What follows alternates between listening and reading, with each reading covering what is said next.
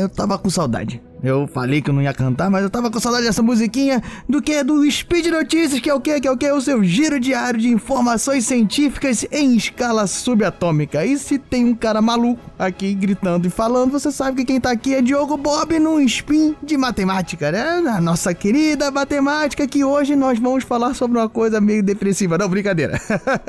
aquela coisa desestimulante também, não, brincadeira. Só aquela, aquela coisa que normalmente matemática fala, poxa, eu estudo tanto e vem esse gênio e de, de 15 anos e faz tudo uma brincadeira, a gente fica sempre feliz, né? Não tem nada de inveja, não tem nada disso não. eu vou, vou falar mais pra frente. Antes, eu vou falar que hoje é o quê? Dia 28 Luna do calendário Decatria, que é o calendário que as pessoas têm inveja também. não, não, não, não, não tem inveja. É só tá faltando tempo para emplacar aí, porque enquanto isso nós falamos aqui que ainda é dia 5 de novembro do calendário gregoriano, esse sabadão de manhã que tu tá tomando essa pancada dessa voz esganiçada no seu ouvido. Se você estiver ouvindo no sábado, né? Você pode estar tá ouvindo na segunda-feira indo pro trabalho, né? Você pode estar tá ouvindo daqui a 15 anos e se assustando da mesma maneira. Enfim, nós estamos aqui no Speed Matemática e eu falei esse monte de baboseira porque nós vamos falar hoje sobre o adolescente que provou aí um teorema interessante sobre números quase primos. que é o, o primo fake, né? O que, que, que, seria, né? Que primo na família você já fala assim, ah, quando tu não gosta, ah, é primo, é primo. Então o que, que seria o primo fake? Esse número feio, patinho feio. Brincadeira. É um teorema muito maneiro sobre esses misteriosos primos feios que a gente vai falar aí depois do giro. Roda aí, roda aí. Speed Notícias.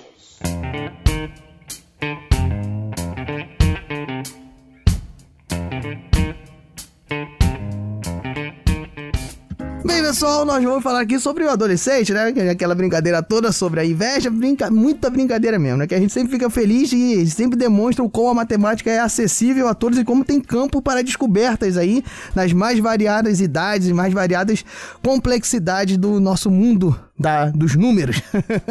é, nesse caso específico, o adolescente que nós estamos falando é Daniel Larsen. Ele é de Bloomington, acho que tá certo, Bloomington, em Indiana, nos Estados Unidos. Ele é crescido lá e ele demonstrou uma característica interessante sobre esses números quase primos que nós vamos, vamos explicar o que, que seriam daqui a pouquinho. Antes, né, a gente vai fazer um mero, uma mera historinha sobre Daniel Larsen para vocês terem a ideia de como esse garoto ele realmente é direcionado, assim, tem um caminho muito bonito a trilhar aí se ele continuar na matemática, na lógica, nas exatas, ele tem um caminho de descobertas muito promissor a gente fica muito feliz quando as pessoas têm contato com a ciência e conseguem produzir coisas relevantes na ciência. Pois bem, o Daniel Larsen, ele, desde muito novo, ele sempre demonstrou muitas aptidões para matemática. E informações aqui de professores da Universidade de Indiana mostram que ele fazia perguntas com três anos, ele fazia perguntas filosóficas sobre a infinitude, sobre o infinito, o que, que seria essa grandiosidade dos números. E isso já mostra todo esse seu lado, todo esse seu pensamento voltado ligado às ciências exatas, né, galera? E além disso, fora essa já esse traço da sua característica e do seu perfil, ele também tem outro, que é a persistência. Ele tem inúmeros hobbies como violino, como xadrez, programação e fazer palavras cruzadas, não fazer pegar o, a revistinha caça-palavra e a gente ficar construindo, que também é muito legal, muito divertido, né? E trabalha bastante a mente, mas ele tem o costume de fazer, de construir palavras cruzadas. E ele, dentro dessa persistência, ele participou de vários concursos, ele ganhou campeonatos de palavras cruzadas, existem campeonatos de palavras cruzadas nos Estados Unidos, ele ganhou campeonatos estaduais e continuou persistindo e sempre tentando colocar as suas palavras cruzadas nos jornais da, da região dos Estados Unidos. E ele persistiu ao ponto de conseguir, até conseguir, fazer com que uma palavra cruzada sua fosse publicada no The New York Times. Ele aí detém o recorde, né, de pessoa mais nova a ter uma palavra cruzada publicada no New York Times. Ele conseguiu isso aos 13 anos, que foi mais precisamente em 97. E pois bem, esse garoto que to com todas essas expertices, ele teve contato com a matemática, teve contato com coisas que deixaram ele fascinado, sobre teorias dos números e sobre os nossos queridíssimos números primos. Nós já falamos inúmeras vezes aqui, já tem alguns spins sobre como esses números despertam a curiosidade no mundo da matemática, como matemáticos tentam descobrir primos cada vez maiores, a importância dos números primos em vários campos, como na criptografia, por exemplo, e ele entrando em contato nesse universo dos números primos, ele começou a mergulhar em diversos artigos, diversas provas sobre teoria dos números e começou a ficar apaixonado pelo tema. Até encontrar um documentário sobre Itang Zhang, que foi um matemático que ele ganhou notoriedade e passou a ser conhecido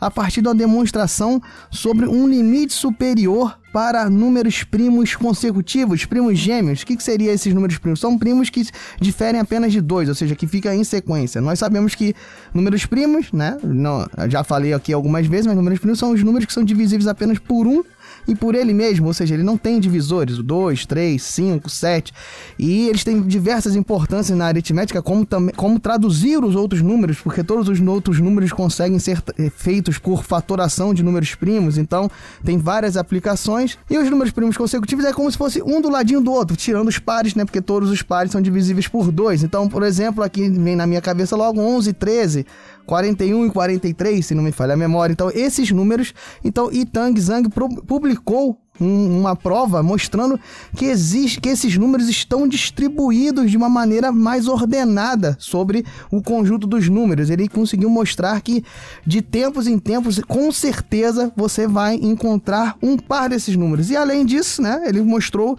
também um limite superior para esse conjunto, ou seja, de tempos em tempos, ele ainda mostrou que não passa de um determinado número, que nessa prova de Zhang era 70 milhões. E isso já foi despertando o interesse de Larsen, né? Zhang mostrou, né, que de 70 70, pelo menos de 70 e 70 milhões de números existem esses pares. A gente sabe que isso é um limite superior, poderia ser muito menos. E foi provado que era muito menos. E os avanços nesses estudos foram evoluindo, Larsen também acompanhando todos eles, até chegar nos estudos de James Maynard e Terence Tal, que separadamente eles conseguiram restringir muito mais esses limites, né, que foram inicialmente demonstrados por Zhang e chegaram hoje em dia nós temos que essas lacunas, ou seja, a lacuna de, de você encontrar números números primos consecutivos está bem abaixo de 70 milhões em cima desses estudos de Maynard e tal. Pois bem, Larsen encontrou esses estudos, mas novo ainda, né? Nós estamos falando do garoto que com 13 anos e nessa decorrer dos 13 até os 17 anos, que foi quando ele chegou na sua prova definitiva sobre os pseudoprimos, que nós estamos chegando lá, ele entrou em contato com eles e achou bem complexa a linguagem, teve muita dificuldade de compreender e não conseguiu evoluir no entendimento, em novas descobertas e foi tentando procurar coisas que ele conseguisse ter mais familiaridade, que ele conseguisse ter mais compreensão. E nessa procura ele chegou nos nossos famosos números de Carmichael, pessoal, famosos da matemática. Eu não acredito que você nesse sabadão já conheça. Pô, nossa, números de Carmichael, olha que beleza. Pois bem, pessoal, números de Carmichael, eles são um, números que eles são muito parecidos dos, com os números primos. Eles são próximos dos números primos, mas eles possuem divisores, ou seja, eles não estão não estão dentro desse grupo do que gera grande fascínio, mas eles são muito próximos. E além de ser muito próximos, eles são muito intrigantes. Eles foram descobertos, eles foram definidos tem cerca de um século, foi no início do século XX, final do século XIX, que eles foram definidos e começaram a ser estudados. Só em meados de, da década de 90, agora, 1994, foi conseguido demonstrar que esses números de Carmichael, eles são infinitos também. E agora, a grande questão, tal qual os números primos, que foi demonstrada a sua infinitude, e esses estudos citados aqui de Zhang, Maynard e tal, mostraram uma certa constância, uma certa previsibilidade de existência de números primos, nesse caso de números primos consecutivos, mas números primos em geral foram demonstrados certas previsibilidades deles ao longo do conjunto numérico. E essa era a grande questão também sobre os números de Carmichael, né? Foram demonstrados sua infinitude só agora em 94 e tinha uma grande dúvida sobre essas características, sobre se a gente poderia estipular intervalos em que esses números de Carmichael pudessem ser encontrados. Pois bem, que números de Carmichael é esse? A gente vai ter que voltar lá para o século 17. Porque no século XVII, o nosso querido Fermat, aquele mesmo do Teorema de Fermat, que adorava fazer umas escritas assim, desafiar os seus coleguinhas, ele mandou uma carta para um amigo seu fazendo uma nova, um novo teorema, uma nova conjectura sobre os números primos. E a conjectura dele era o seguinte: que se você tivesse um número primo, eu vou, vou falar aqui de maneira genérica, que talvez vocês não compreendam, mas depois eu vou exemplificar.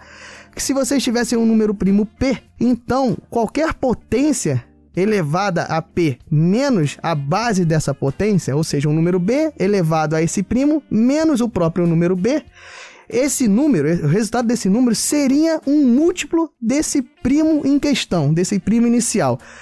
É meio complicado, mas eu vou, vou voltar aqui com exemplos, né? Vamos pegar um número primo qualquer aí, 2, que aí fica mais fácil. Então, 2, você vai pegar assim, qualquer número, elevar a 2 e diminuir dessa própria base. Para ficar mais fácil, né? Vamos fazer com 2, né? vamos fazer com 4, né?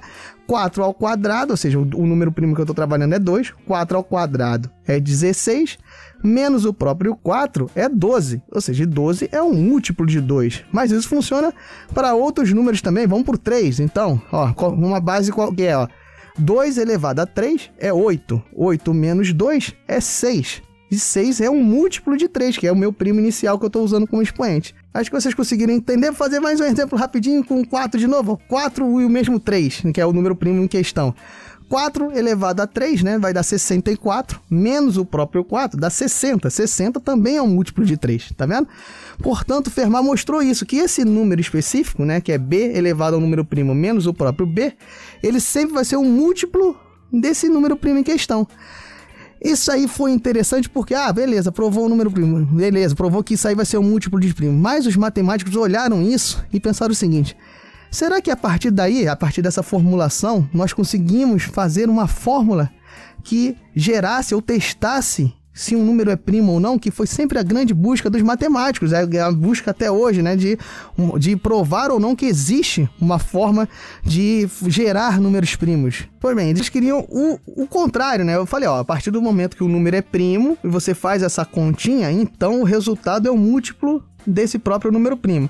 Eles queriam que fizesse o seguinte: dado um número qualquer, que você fizesse essa conta para qualquer base, ou seja, uma base elevada a esse número menos a própria base, se o resultado dessa conta fosse um múltiplo desse número que você usou no expoente, então esse número tinha que ser primo. Essa era a ideia, né? Que se você conseguisse provar o caminho inverso, você estaria fazendo um jeito de testar se um número é primo ou não, usando essa questão das bases. Ah, qualquer número elevado a ele, menos ele, se der um múltiplo, então com certeza ele é primo. Mas o pessoal ficou bem esperançoso, porém, né?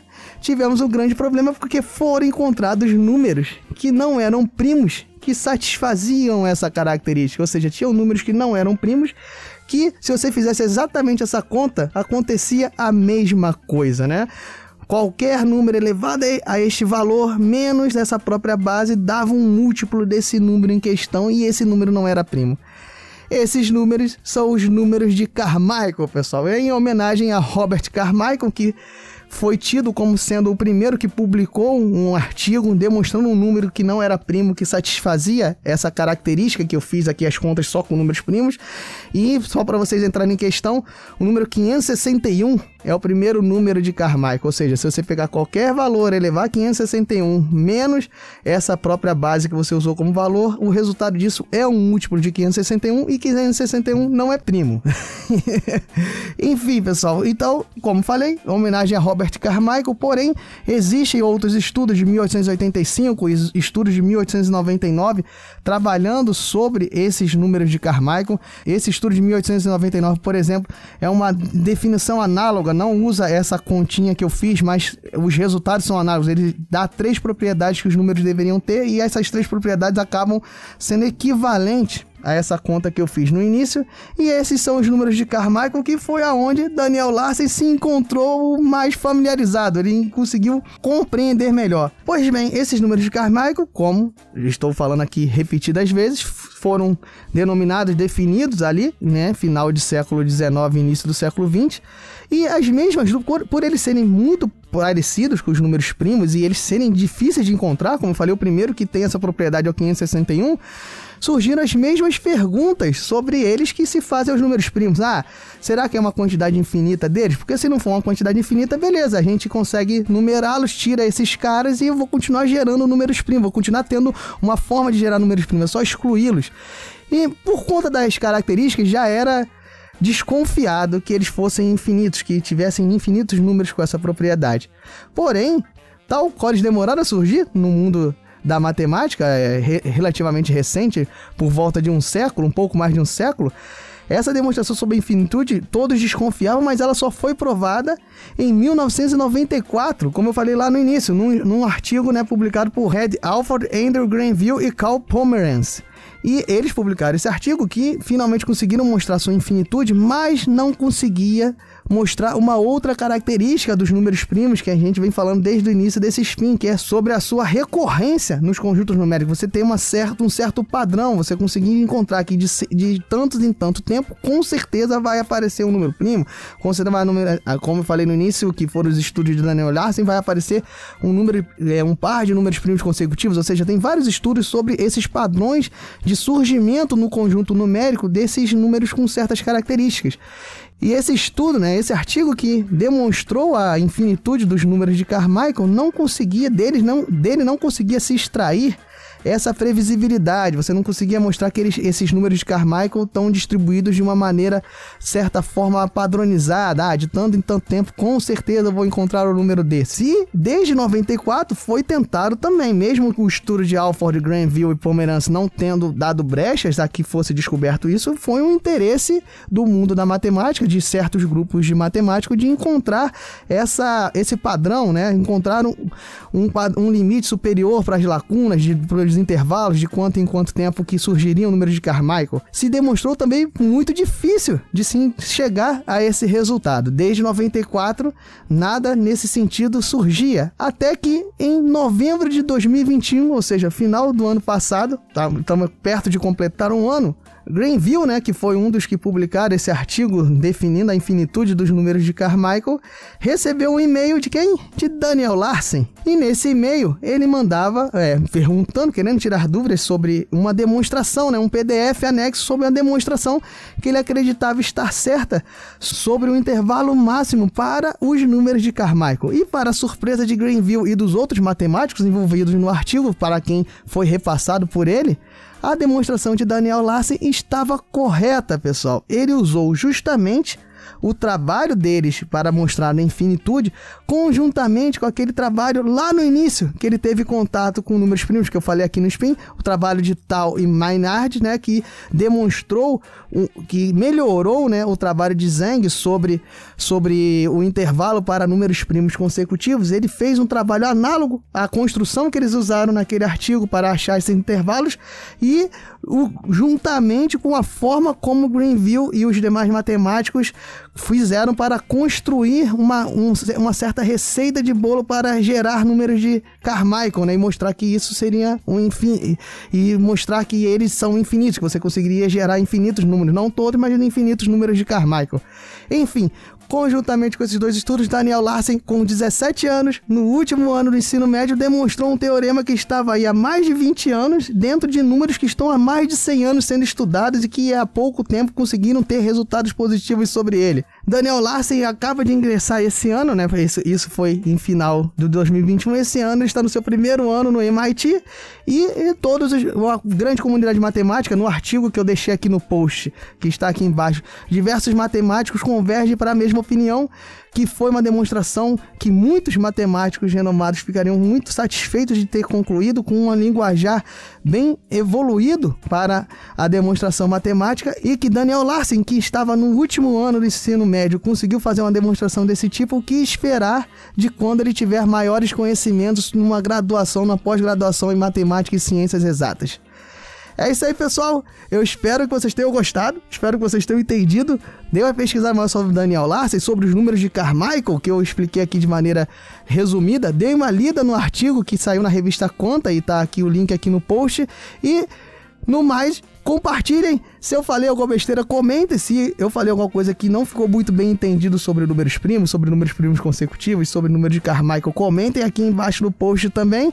E se vocês estiverem de bobeira aí, ó, ainda tem tempo. Se você for um jovem, se for um cara de meia idade, ou se você for um cara mais velho, mais senhorzinho, tipo eu, fique aí que tem, sempre tem brechas a serem conquistadas no mundo da matemática. A gente às vezes pensa que ah, já descobriram tudo, já demonstraram tudo. Sempre tem brechas e tem campo para todo mundo. Esse, nessa área, né, da teoria dos números tem diversas coisas a serem descobertas, diversas padronizações de números na, na nos conjuntos numéricos também estão aí para serem discutidos e alcançados, várias conjecturas. Pois bem, campo não falta, diversão não falta. Então, nesse sábado, se você tiver de bobeira, começa a puxar artigos aí sobre número primo, que são os mais famosos, vai, cai no número de Carmichael e vai que até segunda-feira você já não manda e-mail para alguém. Manda pra mim, eu não garanto que eu vá entender, mas eu garanto que eu vou encaminhar para alguém que vai conseguir mostrar se você tá certo ou não. E você vira aí mais um grande, notório descobridor de padrões da matemática.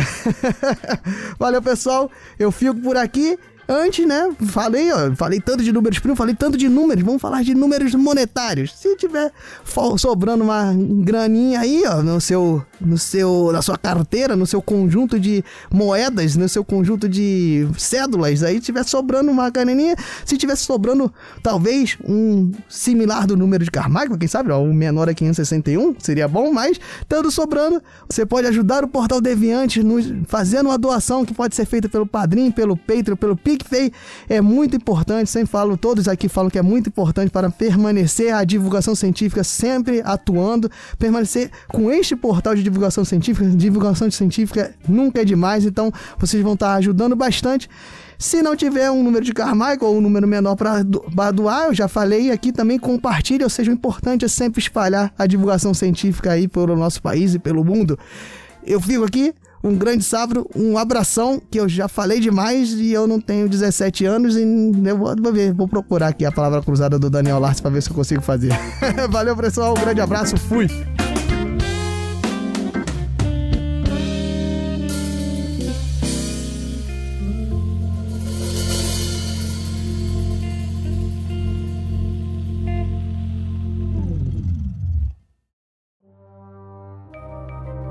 Este programa foi produzido por Mentes Deviantes. deviante.com.br.